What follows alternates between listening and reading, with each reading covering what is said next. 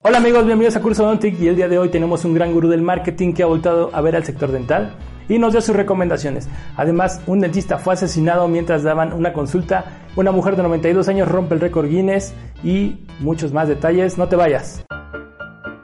Iniciamos con Curso Dontic y los locos del diente.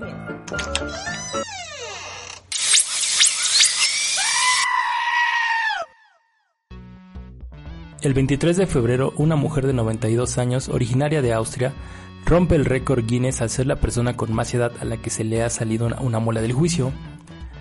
Comenzó a quejarse que tenía un fuerte dolor en las encías y al revisarla fue sorprendente para el dentista ver que estaba saliendo una muela del juicio y no solo eso, en las radiografías que se le realizaron percataron de otras tres muelas del juicio más que estaban por salir. Y en otra noticia en el Estado de México, el primero de junio, alrededor de las 11 de la mañana, se realizó una llamada pidiendo ayuda de paramédicos y policías al reportar un asesinato. Esto sucedió en la colonia de Jardines de Morelos, ubicada en el municipio de Catepec, donde se encontraba el hombre dentro de un consultorio odontológico. Cuando llegaron dos paramédicos reportaron que el hombre ya estaba muerto por un balazo que tenía en la cabeza. Los testigos informan que el dentista se encontraba en una consulta cuando un hombre tocó en la clínica y se dirigió directamente al consultorio, le habló al doctor para que volteara y le disparó.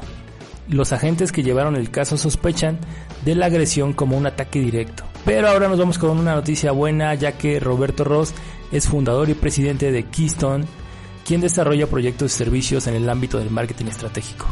Últimamente realizó un webinar llamado El impacto del COVID-19 en el sector dental y dio a conocer el cambio de comportamiento y hábitos que tendrá la sociedad después de la situación económica actual.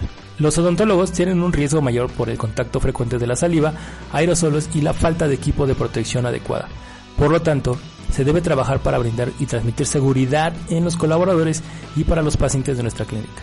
Los modelos de negocio deberán cambiar, dijo Ross, prestando atención a los precios, fijarse en el crédito del consumo, la forma en que se dan las citas para controlar la cantidad de gente que tenemos en la sala de espera, la odontología va a cambiar radicalmente, ya que se debe pensar cosas nuevas y olvidar alguna que se aprendieron en el pasado, como en aquella época donde la sala de espera estaba llena y era un síntoma de un buen dentista.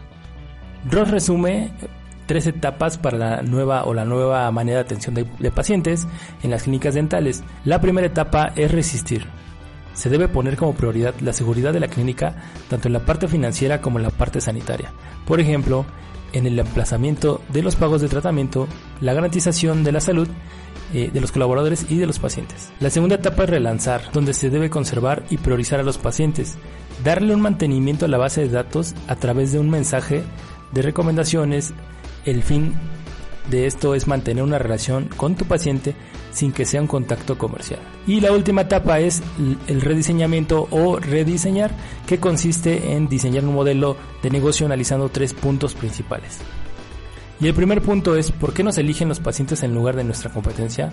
El segundo punto que tienes que analizar es definir la forma de organización de la clínica y el tipo de tratamientos que lleva a cabo, así como el mantenimiento de esta. Y el punto número 3, el posicionamiento, se debe modificar tomando en cuenta cómo queremos que nos perciban los pacientes. Así es como terminamos el día de hoy amigos, no se olviden seguir nuestras redes sociales, Facebook, Twitter, Instagram, todas las que ustedes ya conocen.